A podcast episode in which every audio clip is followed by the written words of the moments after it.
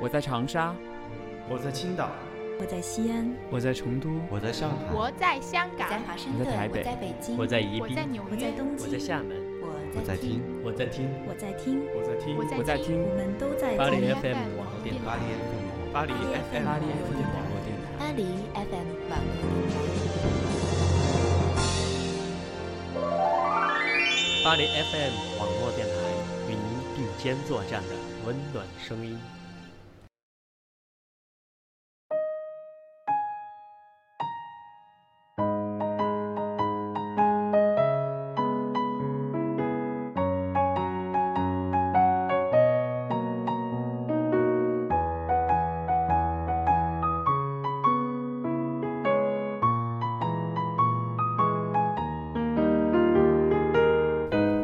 心情就像天气，只要你愿意，即使遭遇阴霾，也阻挡不了日光倾城。亲爱的听众朋友们，你们好，欢迎收听巴黎 FM 网络电台，与您并肩作战的温暖声音，我是苏晓。在这个懒洋洋的周末的下午，用声音为你送去一片温暖的阳光和几抹鲜艳的色彩。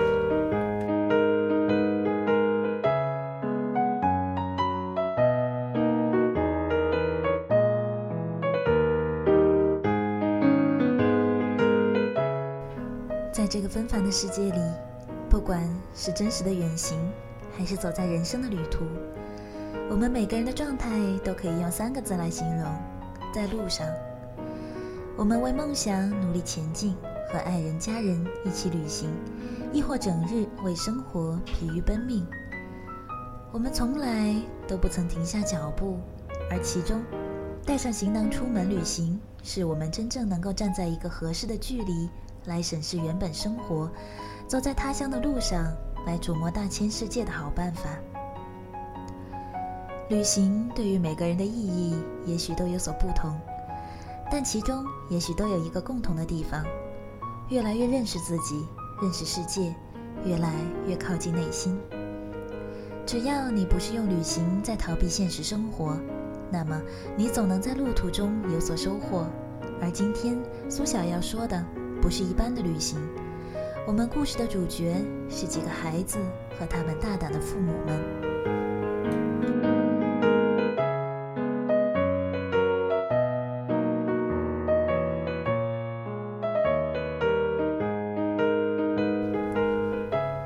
首先是一位来自中国的家长写下的旅行随笔。Pony 四岁时，我们第一次带他出门远行，到海南三亚。从此，我们带孩子旅行的脚步再没有停止。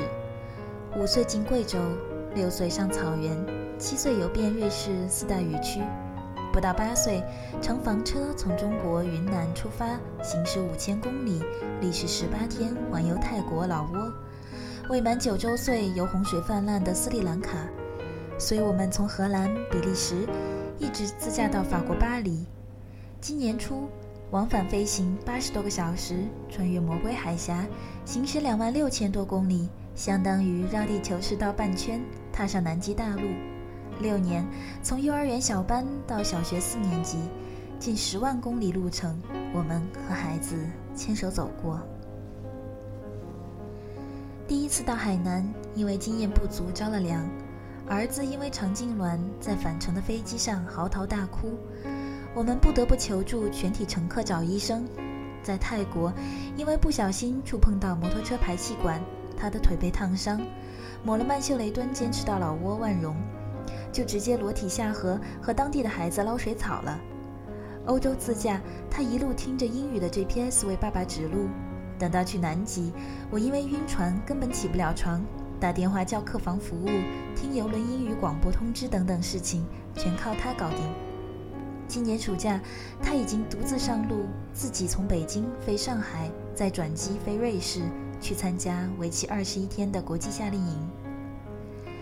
在路上的成长经历，不仅让他学会了换被单、打包行李、自己热饭这些生活能力，也提高了他的英语水平，能够自如地在旅行中与人交流，甚至能够听懂专业演讲，还开始了第二外语的学习。更重要的是，他没蜕变成埋头书本、为父母老师侍从的乖孩子，他读安妮日记，看原版的《与狼共舞》，听汪峰的歌，自己开办小马家庭图书馆，参加世界青少年模拟联合国峰会。他活泼、幽默、善良，乐于分享，热爱荒野，愿意仰望星空，有自己的主见和想法，懂得朋友、分享、合作、规则这些重要的东西。在泰国，我们参观了一家博物馆，看到了东南亚的制陶文明。回来后，他迷上了做陶，做陶让他体会到自由创意与埋头苦干之间的关系。去瑞士夏令营，他爱上了骑马，骑马教会他专注、坚持与马匹和谐相处，在运动中思考。南极归来，他开始关注探险、环保，着手创作中英文的南极探险小说。想与更多的伙伴分享他的南极经历。他梦想着有一天自己开帆船再回去，不是为了自己，而是为了南极。起初上路，我们以为是自己带他看世界，想让他知道走得更远，看得更多，懂得越多，眼界和心胸就越宽阔。慢慢的，我们发现。在泰国，当我们迷路而执着于研究地图时，是儿子走出去找到当地人，为我们指明了道路。在斯里兰卡，在我们因为饮食习惯而发出尝试当地的各色咖喱时，儿子已经和当地人同桌，入乡随俗地用手开始吃饭了。在南极，当我们急于为他指这指那，不想让他错过企鹅和冰山这些必看的风景时，儿子却说：“我要做自己的船长。”发现自己的新大陆。原来带孩子旅行不是我们带他看世界，而是世界借由他的眼睛和心灵来到我们面前，我们一起出发去看，才能把这个世界看全。走出去就知道，即使到了世界尽头，地理距离也可以衡量，但在路上才懂得教育这件事永无止境。所以，作为父母，我们不用焦虑的总为孩子规划好跑道，总想拽着孩子一路抢跑。不妨试试陪伴他走一段路，无论是坦途还是歧路，学会放手，让他有独自上路的勇气和能力。总有人问我，这样的教育方式最大的收获是什么？儿子没有门门功课满分，没有市区的三好学生称号，没有奥数竞赛得奖。也没有和神童沾上边儿。这条路如果用功利主义的眼光来考量，实在是有点不务正业。但我想，将来如果有一天，Pony 选择的人生道路和我们预想的不同，那可能才是我们最大的收获。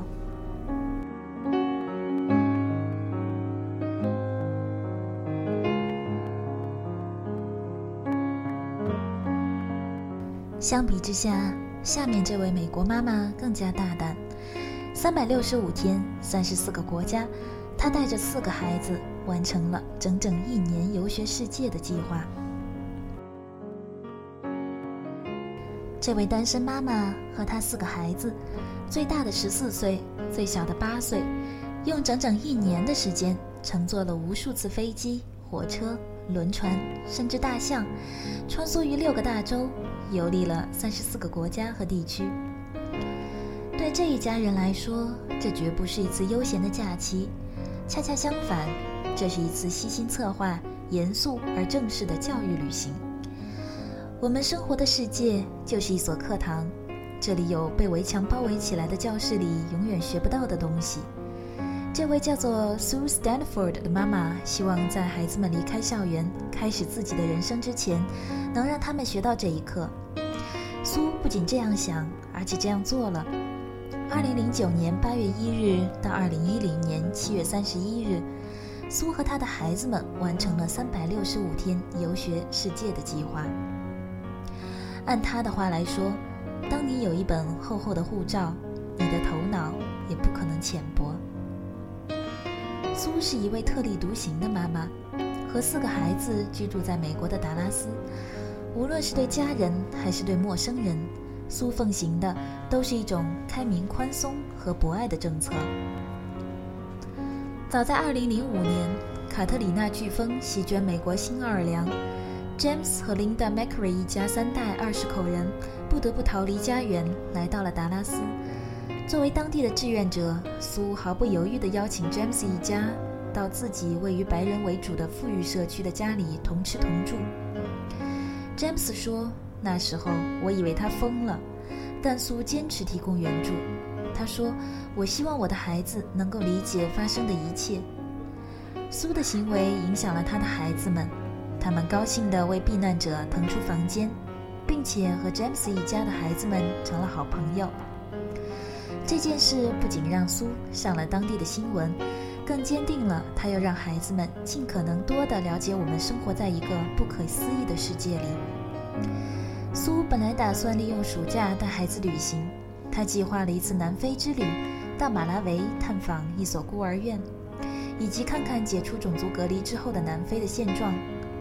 但他很快发现，一个暑假根本不够，而德克萨斯州的法律又不允许学生耽误太多的课程。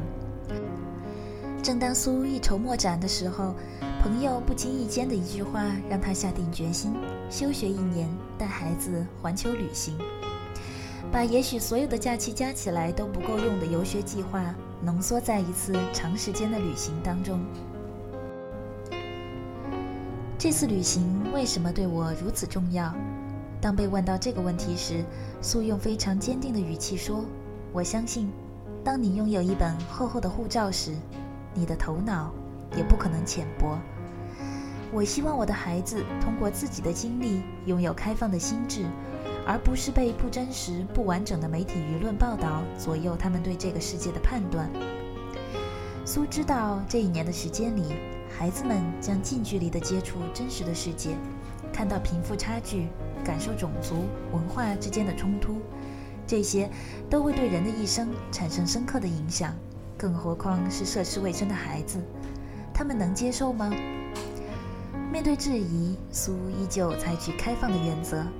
当你看到了这一切，你就不可能无动于衷，你一定会去做些什么。显然，这也是苏希望带给孩子们的影响。当苏向孩子们宣布了他的决定之后，孩子们先是欢呼雀跃，但很快就意识到。他们将不得不远离家人、小伙伴，甚至宠物。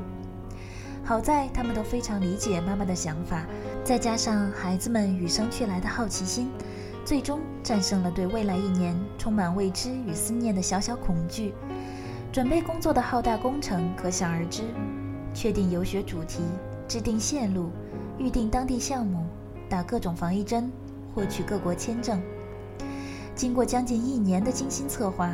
在即将出发前一周，苏的临行清单已经写满了整整一页纸。他的大女儿 McKenna 因此克服晕针，接种了九种疫苗。一行五人共递出了一百份签证申请，但是还有预防疟疾的药物没有准备好，孩子们的头发还没有理好，前来送行的亲朋好友还没有招呼到。二零零九年八月一日，终于到了离开的时候。每个人都背着一个超过二十五磅的背包，登上前往第一个目的地——莫斯科的飞机。此时，孩子们学到了此行的第一课：在遥远的地方交到新朋友的前提是你不得不远离你现在的老朋友。对苏来说，参观孤儿院、修缮学校、到农场劳动或与当地家庭共进晚餐，都比旅游景点更重要。从一开始，苏就把这次远行定义为游学，这就意味着他绝不可能是轻松而随意的。首先，苏要求每一个孩子选择一个自己在这一年游历期的主修课程，并以此作为了解世界的入口。然后，苏建立了名为 Our World School 的网站，让孩子们轮流把旅途中的见闻和感受通过博客、图片、视频分享给更多的小朋友。十五岁的 McKenna 选择了哲学和宗教。参观印度泰姬陵是他游学经历中最为精彩的篇章。McKenna 在博客中的文章总是最长的，内容最丰富，标题也比弟弟妹妹们更有深意。他在网页上的自我介绍中写道：“我喜欢阅读、写作和一切与艺术相关的事物，特别是电影。我的生活始终被家人和朋友包围着，但现在有了一些变动，因为我们将开始为期一年的旅行。十三岁的贝卡喜欢时尚和服装，而且非常幸运地收到美国某旅行杂志的赞助。在他们到达意大利米兰时，被豪华轿车送到米兰时装周现场看秀。作为家中唯一的男孩子。十一岁的 Josh 在这一年中探访了许多与军事有关的历史遗迹，最难忘的是在越南老兵的带领下探索神奇的古之隧道。最小的 Emma 出发时八岁，是个漂亮纤细的小姑娘，喜欢芭蕾和舞蹈。在莫斯科，Emma 被安排上了两节私教课，老师是两位领衔《天鹅湖》的著名芭蕾舞演员。在圣彼得堡。艾玛被带到天鹅湖的演出后台，看芭蕾舞演员们如何热身，还被男主角天鹅湖中的王子高高举了起来。艾玛把这难忘的一天发表在了博客上。后来，在老挝的朗勃拉邦，艾玛还学跳了一段当地的舞蹈。所有这些项目都要归功于苏找来的资深旅行策划人 Jim Berkeley。当苏确定全家游学一年的宏伟计划时，他就知道凭一己之力是无法完成这一愿望的。通过媒体的朋友，苏认识了顶级的专业旅行策划 Jim。他说：“我做这一行时间够长了，但苏的旅行是最特别的。它可不是一次度假而已。”Jim 先让苏把所有的想法和国家写下来，一开始有五十五个国家。然后再根据安全、气候、消费、路线、合理性等因素，最终减到了三十四个国家和地区。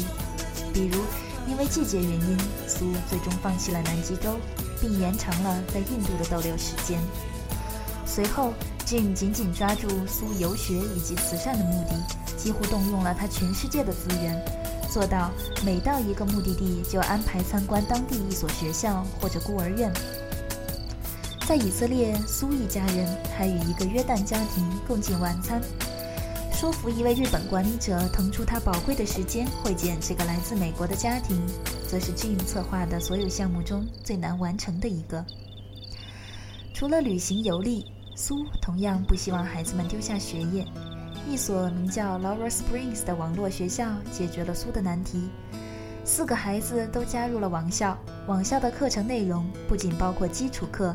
更有一些激发孩子潜能的非传统课。网校的操作非常简单，无需固定时间。他说：“我们的日程安排经常不允许孩子们每天坐在电脑前上课。这样的设置让孩子们可以按照自己的节奏学习，而且不需要拿着课本，真是太棒了。”这一年，我经历了最棒和最糟的时刻。也许我这辈子不会再经历第二次，收获这么多感悟。在我十四岁的时候，当然，也许这并不是我人生的顶点，但是这次经历将使我开始一步一步地去改变世界。我们每个人都能做到，我们一起一步一步来。这是贝卡在网站上发表的感想。二零一零年七月三十一日，苏和他的孩子们按计划完成一年的世界旅行，回到达拉斯。在二零一零年五月，孩子们还曾来到北京，看望了他们正在北京工作的爸爸，并在鸟巢前留影。孩子们又回到了学校。艾玛在旅行中完成了三年级的课程，贝卡和 Josh 则采取休学一年重读的方式。M c k e n n a 也顺利完成了学业，但是与他们完成的学校要求学业相比，他们在这一年的旅行中得到的教育和学识，却是学校永远也无法给予的。当我们通过邮件采访苏，问到这次旅行对孩子们究竟有哪些改变时，苏发过来一份贝卡的作文。虽然语言还读得出幼稚，但是文中表达的观点和对自己的重新审视，都让我们感觉到一年的游学在他身上发生了变化。从一个不懂事、爱惊声尖叫，到学会安静的倾听的小女孩。苏说。几个孩子中，贝卡变化最大，他更有主见了，并且成了朋友们中的领导者。McKenna 比我想象中更擅长写作，而且乐在其中。就是更聪明，也更冷静了。他已经开始下一次旅行的梦想。Emma 仍然像以前一样快乐，只是眼神里多了几分智慧。这是一场直抵身心的旅行。如果有人问孩子们，在他们到过的这么多国家中，他们记忆最深的是什么？孩子们会说是他们在旅途中遇到的形形色色的人。他们可能不记得在哪里有一座什么教堂，但他们一定会记得那里孤儿院里的孩子们。苏说：“如果你没有花时间与当地人接触，那实际上你已经与这个国家的灵魂擦肩而过了。”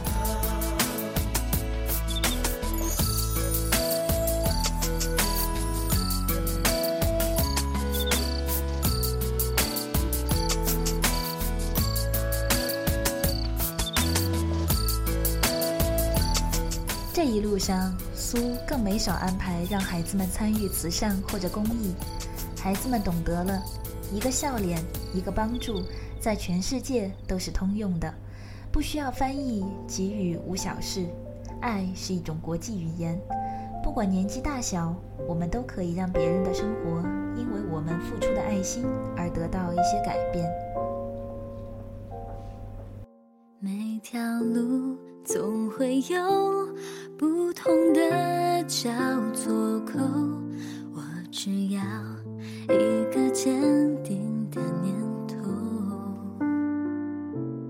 若困难乱了梦，那就让它继续疯。我从来不想躲彩虹前像一场烈火。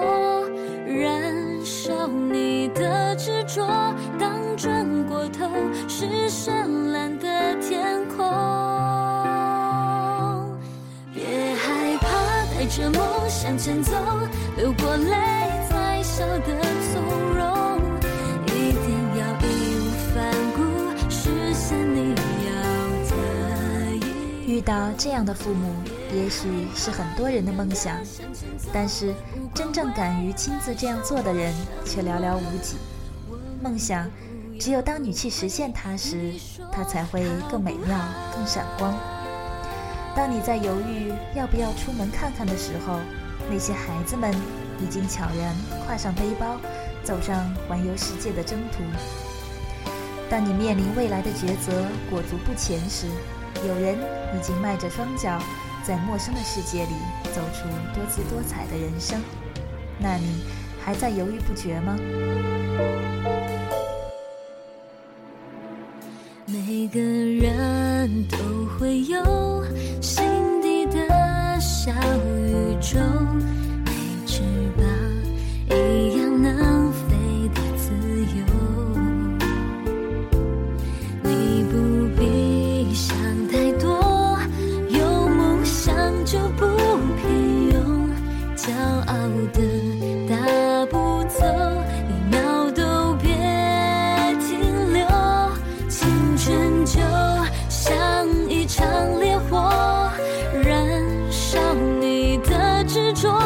刚转过头，是绚烂的天空。别害怕，带着梦向前走，流过泪。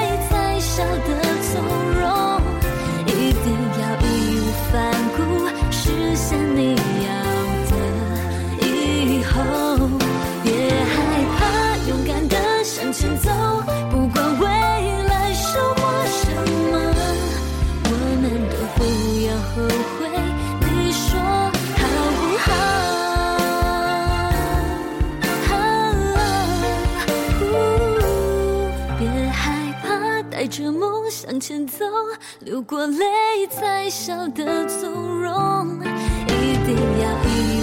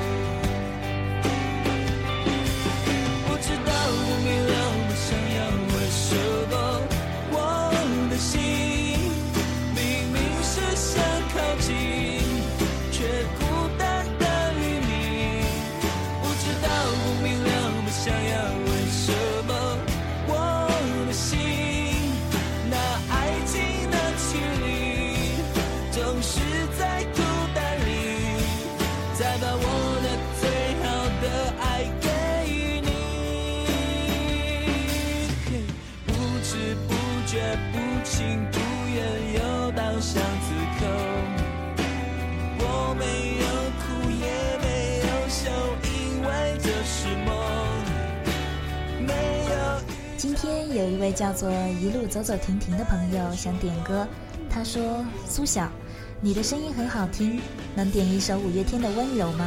希望能听到，谢谢。”嗯，每次收到听众朋友们的留言鼓励我，我都特别的感动。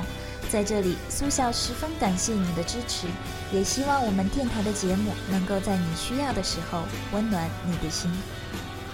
那五月天的《温柔》送给你。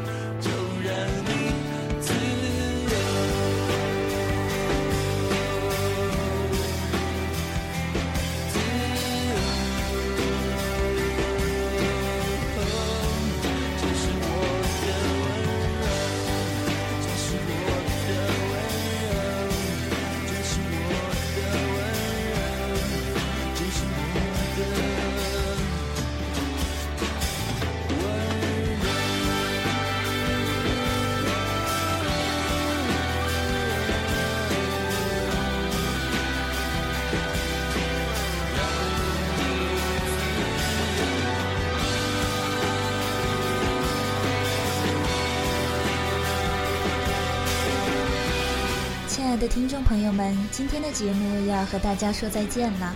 如果您对节目有什么意见和建议，或者有什么心里面的话想要和苏小说，都欢迎您通过巴黎 FM 网络电台的微信互动平台告诉我们，或者下载手机应用荔枝 FM，然后搜索巴黎 FM 进行留言或收听。